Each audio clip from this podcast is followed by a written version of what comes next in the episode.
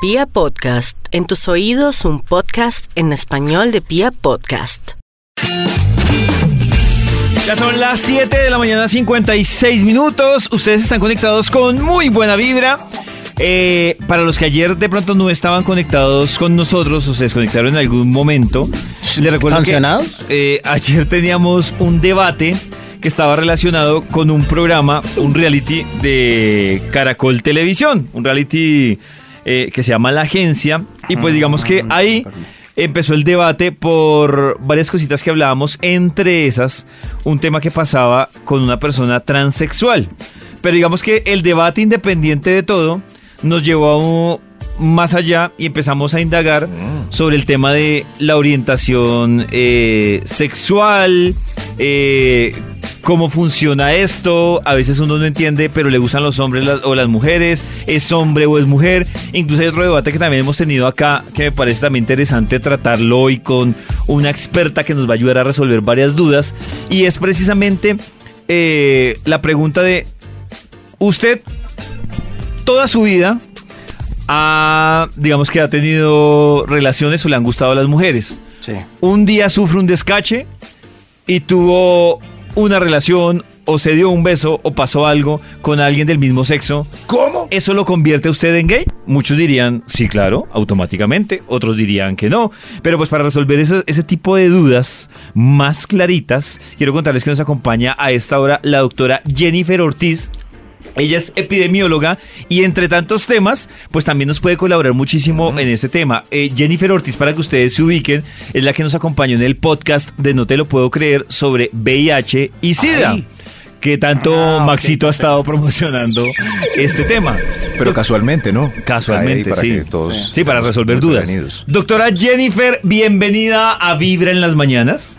Buenos días, David, ¿cómo está? Bien, sí, señora. Doctora Jennifer, es que a propósito de- de- del tema de hablar de tendencias sexuales y eso, a nosotros nos surgen aquí una cantidad de dudas sobre, no sé si llamarlo nuevas tendencias sexuales o nuevas orientaciones sexuales, o cómo es la forma indicada de uno referirse a, a esto que estamos viviendo o que estamos conociendo para muchos hasta ahora en temas de orientaciones sexuales. Ok, bueno, David, primero hay que tener claro unos términos, digamos, generales eh, para entender, pues, de, de qué estamos hablando. Uno es que hay, digamos, como unas definiciones que son el sexo, el género, la identidad de género y la orientación sexual. Sexo. Entonces el sexo básicamente es el sexo que muchas veces se denomina como biológico, que es eh, la asignación que se le da a una persona al nacer con genitales masculinos o genitales femeninos Mm. y eso pues eh, se asigna al momento del nacimiento por parte del profesional médico. Eh, el género es ya la construcción social y cultural que hay alrededor de lo femenino y lo masculino. Y ahí es donde empieza a haber una, mm, de pronto, diferencia entre eh, la asignación que yo tuve al nacer, como hombre o como mujer, y mi identidad de género, que ya es con lo que yo me identifico como individuo, como femenino o masculino, que puede ser diferente a la asignación que a mí me dieron eh, al momento del nacimiento. Yo puedo Ah, ser una mujer eh, asignada así en el momento del nacimiento, digamos, eh, mi sexo biológico, pero me identifico con lo masculino y mi identidad de género entonces es masculina. Eh, y hay un cuarto, em, una cuarta definición que es la orientación sexual y es hacia quién, eh, hacia qué género me siento atraída principalmente en lo sexoafectivo. Mm. Entonces puedo ser eh, una mujer que me sienta principalmente atraída por mujeres o puedo ser una mujer que me sienta atraída por hombres o por los dos géneros y pues ahí es donde se empieza, digamos, como a enredar un poquito la cosa. La película. O sea, Sí. doctora, o sea que para entenderlo, por ejemplo, una, una persona puede nacer hombre por genitales de hombre, pero se puede sentir identificado como mujer, pero adicional a eso, ¿le pueden gustar son los hombres? Las mujeres. Las mujeres. no, las los mujeres. hombres. No, no, Sí. no, no, un O momento, a eso voy. O sea, puede ser, mu- digamos, me siento identificada como mujer, pero no necesariamente me gustan las eh, los hombres, sino me gustan las mujeres. O sea, los tres pueden ser independientes. Sí, son independientes. Yo puedo, digamos, ya pude haber nacido hombre. Mm. Me identifico a lo largo de mi vida con el género femenino, mi identidad de género es femenina. eh, y hago, pues, digamos, unos cambios a nivel de mi, de mi vida eh, relacionados con eso, pero me puedo sentir atraída por mujeres. Entonces soy eh, un, eh, me identifico como mujer porque me identifico con el género femenino y me siento atraída por mujeres. Ah, ya. Y el- esa persona, por ejemplo, no sé, un caso como el de como el de un transgénero, puede darse, por ejemplo, que la persona, a pesar de que su genitalidad, su sexo es femenino o masculino, cuando en el género se siente hombre o mujer, eso sea también por, tenga como una implicación hormonal, o sea, a pesar de que mi genitalidad es de hombre o de mujer, puedo tener alguna alguna situación física que me haga sentir hombre o mujer. Sí, Karencita, digamos que a nivel eh, del sexo y la identidad de género se ha discutido mucho alrededor pues de los años y se han dado muchos debates eh, frente a, varias eh, teorías, pero digamos que el sexo eh, expresado corporalmente eh, tiene como varias varios aspectos. Un aspecto es el cariotipo, los cromosomas, que eh, pues que es lo que lo que se forma en el momento en el momento de la fecundación si eh, quedó XX o XY si quedó XX se supone que es un, un feto que se va a desarrollar como mujer y XY Sí. como hombre sin Ya. embargo eh, hay un aspecto también eh, allí hormonal que depende de- principalmente de los órganos sexuales, de los ovarios y de los testículos, eh, para el desarrollo de las características sexuales secundarias, que básicamente para que los oyentes eh, lo comprendan un poco mejor es desarrollar senos, eh, vagina en el caso de las mujeres y desarrollar vello, testículos, eh, y el pene en el caso de los hombres. Y hay varios aspectos desde, las, desde el mismo embarazo donde el desarrollo muchas veces no corresponde con el cariotipo y pueden haber, eh, digamos, allí muchos temas eh, a nivel hormonal. Pero también esas hormonas, además de ayudarnos a desarrollar esos órganos y esas características sexuales, nos ayudan eh, también en la parte cerebral con otros procesos que ya son mucho más complejos y muchas veces puede también haber como una diferencia entre lo que se expresa a nivel corporal y en lo que a nivel cerebral eh, yo tengo como una identidad. Tremendo, es un tema súper complejo, Doc.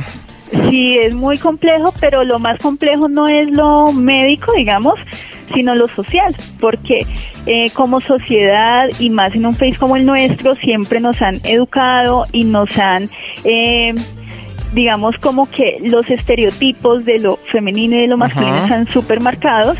Entonces, un poco es súper complejo cuando nos encontramos frente a una persona transgénero. Eh, poderla identificar como la persona se siente identificada. Digamos que lo correcto es que si yo eh, veo una persona que de pronto yo sé y conozco por diferentes motivos que nació hombre, pero que esa persona se identifica como una mujer, pues yo me debo dirigir a esa persona como mujer y tratarla como Ah. mujer, pues porque la Mm. persona se siente identificada así, yo debo tratarla de la manera en la que esa persona se siente identificada. Y pues en nuestra sociedad eso no sucede mucho, porque estamos eh, muy acostumbrados a los estereotipos y a asignar o a identificar que si no tiene una vagina, entonces no es una mujer. O si no tiene el XX, entonces no es una mujer, porque ahí también ya nos encontramos con las personas transexuales que ya han hecho una reasignación eh, de su sexo de manera completa pero aún así si digamos alguien se llega a topar con esa persona y aunque ya tiene una vagina se entera que nació XY sea que nació hombre Sí. pues también va a tener allí como un conflicto interno de pues yo por qué me metí con esta persona que eso es algo que se que se encuentra mucho no Claro. Doctora, O sea, puede pasar que una, una persona, un, un hombre no esté dispuesto a aceptar que está teniendo relaciones con una mujer que en su pasado, así se haya sentido mujer todo el tiempo, pues su genitalidad no haya correspondido a la de una mujer. Sí, eso puede suceder. Y, y puede que la persona ya haya eh, eh, hecho el tránsito completo, pero digamos que eh, un poco entra ahí el cuestionamiento de, de ese hombre, eh, de bueno, ¿será que entonces yo tengo una orientación sexual diferente? Y pues realmente no, porque su orientación sexual es, en ese caso, ¿Cómo por ve? ejemplo, hacia lo femenino y la persona Claro. ha expresado un género femenino. Y si, y si se siente atraído por una persona que sabe que es, no sé, por ejemplo, por un travesti o por o trans que sabe que es hombre, pero, pero que de todas formas físicamente le atrae. O sea, que uno dice, uy, vea, qué mamacita. Ahí tampoco hay, hay raye. No, no, porque su orientación sexual es hacia lo femenino y esa persona está expresando unas Descanso. características femeninas. Femeninas, claro, yo lo entiendo. Lo que Ahí pasa sí- es que así se entiende un poco perfectamente. el tema social y cultural, de, de qué nos han enseñado a nosotros que es una mujer o que nos han enseñado que es un hombre y todo este tema que viene desde, desde la crianza, ¿no? Entonces, eso es lo que genera conflictos y genera también la estigmatización y la discriminación de esta población. Claro, porque desde niños uno debería explicar que aparte, de- o sea, hombre, debería mujer. explicar O sea, la explicación que nos dio la doc, claro. de- Claro que hay otras características. Sexo, no sé, como- y, y- y y los niños cuando lo ven desde pequeños, yo tengo un amigo que tiene su esposo y que tienen dos niñas y entonces el otro día mi hija me preguntaba que por qué Carlota tenía dos papás y pues yo le explicaba que hay familias diferentes Sí. y entonces Esa es una buena, es una buena pregunta porque, porque ahora que está Mara en el prime time y los papás se están rasgando las vestiduras, ¿cómo le explico a mi hijo? Eh, doctora, Pues ¿cómo le explicamos a los niños que están viendo televisión? Y, Hay que explicarle igual que se le explica cualquier otra situación. Eh, los niños, digamos que aunque suene un poco cliché, no tienen ningún tipo de maldad o de Claro. prejuicios La maldad la ponen en ustedes. su cabeza, sino que esas son construcciones sociales y son construcciones que se dan a lo largo de la vida. Entonces, pues así como al niño o a la niña le parece natural que su papá y su mamá, si tiene papá y mamá, eh, se besen, se den cariño, pues también le debe parecer natural que haya dos personas del mismo sexo que tengan también expresiones afectivas entre ellas y pues eso debe ser tomado de una forma muy muy natural. Si yo desde, al contrario, desde ellos lo toman niño- con mucha naturalidad, ella lo entendió perfectamente y para ella es transparente.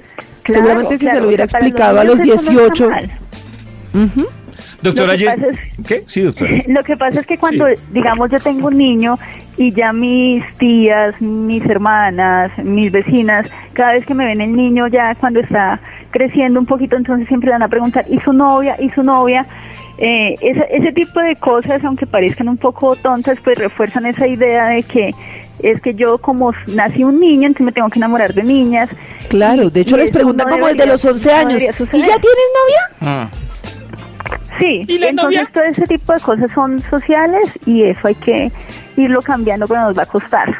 Es muy difícil. Doctora Jennifer, digamos que en esta pita que estamos tratando de desenredar eh, y que ya nos queda un poco más claro, eh, yo también a- al principio hablaba de un tema y es, por ejemplo, cuando yo soy hombre. Y entonces, eh, Uy. a mí en mis años me han gustado las ¿Tiene mujeres. testículos? ¿Qué pasa cuando, por ejemplo, uno por accidente terminó dándose un beso o terminó en una relación sexual con otro hombre? Eso ya entra uno, o sea, ya lo mete uno en la, en la categoría de o bisexual o gay o cómo funciona este tipo, o sea, en qué punto uno dice, sí, definitivamente soy bisexual o definitivamente soy gay. Soy gay. Pues eh, digamos que eso es, eh, la orientación sexual es una cosa muy personal. Eh, si usted eh, tuvo una relación en algún momento con una persona ¿Y de su mismo sexo y eso lo, lo hizo como reflexionar acerca de si su atracción sexual y afectiva también es orientada hacia personas de su mismo sexo, pues eso de- en el mediano plazo lo debe definir usted a nivel personal si se siente identificado como bisexual y le, le atraen tanto hombres como mujeres. Pero no necesariamente una única relación sexual lo va a ser bisexual Ah, o ¿no? lo va a ser homosexual, porque eso es un- un- una cosa que se construye a nivel de, de la persona. Entonces hay hombres, eh, que de hecho lo hablábamos en el, en el podcast, hay hombres que se identifican como heterosexuales y sus relaciones, eh, digamos, principales, por llamarlo de alguna manera, las mantienen con mujeres, pero ocasionalmente tienen sexo con otros hombres. Y esos hombres eh, se les denomina o entran dentro de una categoría que se llama hombres que tienen relaciones sexuales con hombre o HCH. Y es esos hombres que si bien se identifican como heterosexuales, de manera ocasional pueden tener relaciones sexuales con otros hombres. Carlos Vargas los llama heteroconfundidos. O sea, que está- Sí, en el, en, en, digamos que en, en ciertos sectores hay, hay, hay como bastantes términos, pero el término eh, Pro. médico Correcto. HCH. HCH. Ah, doctora, y por último, otro que también, digamos que sale otra duda del programa, que para muchos puede ser obvio, pero para otros, otros no tanto, Sí. es cuando se habla de la persona hermafrodita. Uy. ¿Hay cómo funciona el tema de la identidad o cómo funciona el tema de la orientación y todo esto? Bueno, las personas hermafroditas, ese era el término que se usaba de manera eh, ante, pues hace décadas, eh, son actualmente llamadas intersexuales. Y esas son las ¿Intersexuales? personas intersexuales. Son, o sea, no les, no les puedo definir si son hombres o mujeres al momento del nacimiento, porque sus eh, genitales cuando nacen no son típicamente de hombre o típicamente de mujer, sino que están en un intermedio. Entonces, antes se les llamaba hermafroditas y actualmente se les denomina intersexuales. Ah. Esas, eh, digamos que esos niños, eh, antes lo que se hacía era que, eh, digamos que de una manera un poco arbitraria se les terminaba asignando el sexo que se consideraba más cercano o por el cariotipo, es decir, por si yo le hago el examen de los cromosomas y me sale XY o XX, entonces lo designo así. Pero ahora hay, digamos, un manejo muchísimo más complejo eh, en el tema y pues no se hace de una manera tan arbitraria como se hacía inicialmente. ok. Ah, bueno, doctora, si hay personas que tienen dudas en términos generales de, de temas de salud sexual y de todo esto, ¿hay algún sitio que usted nos pueda recomendar? ¿Un teléfono o eh, una página? Sí, hay una corporación que es la que les mencionaba también en el podcast eh, de VIH que se llama Corporación Red Somos. Ellos son una organización que trabaja con personas eh, LGBT y también con personas que viven con VIH. Están ubicados en Teusaquillo, se llaman Corporación Red Somos, tienen página web, tienen Facebook y pues allí eh, les pueden escribir, se comunican con ellos y pueden acercarse ya para recibir asesoría. Ah, bueno, doctora Jennifer, muchísimas gracias por ayudarnos a resolver estas dudas porque es un tema enredadito. No, no Sí, es, es bien complejo. no es fácil, pero muchas gracias, doctora Jennifer. Bueno, David, Karencita, Max, eh, Gracias, Toño, muchas Doc. gracias a todos. Si Gracias, alguna querida. cosa volvemos a llamar. Sí, sí. Bueno, cualquier duda volvemos a llamar. Ahora, Sí, ahora sí, sí. colgamos. Puede ser ahorita. ¿cierto? Sí, sí, sí, sí, sí, sí, sí, cualquier lo podemos hacer momento. ahorita. Si tiene otra dudita, Eh, Maxito, volvemos a marcarle en un rato. Sí, sí, listo. bueno. Un abrazo. Cada mañana Tu, tu, tu corazón no late. vibra 104.9 FM.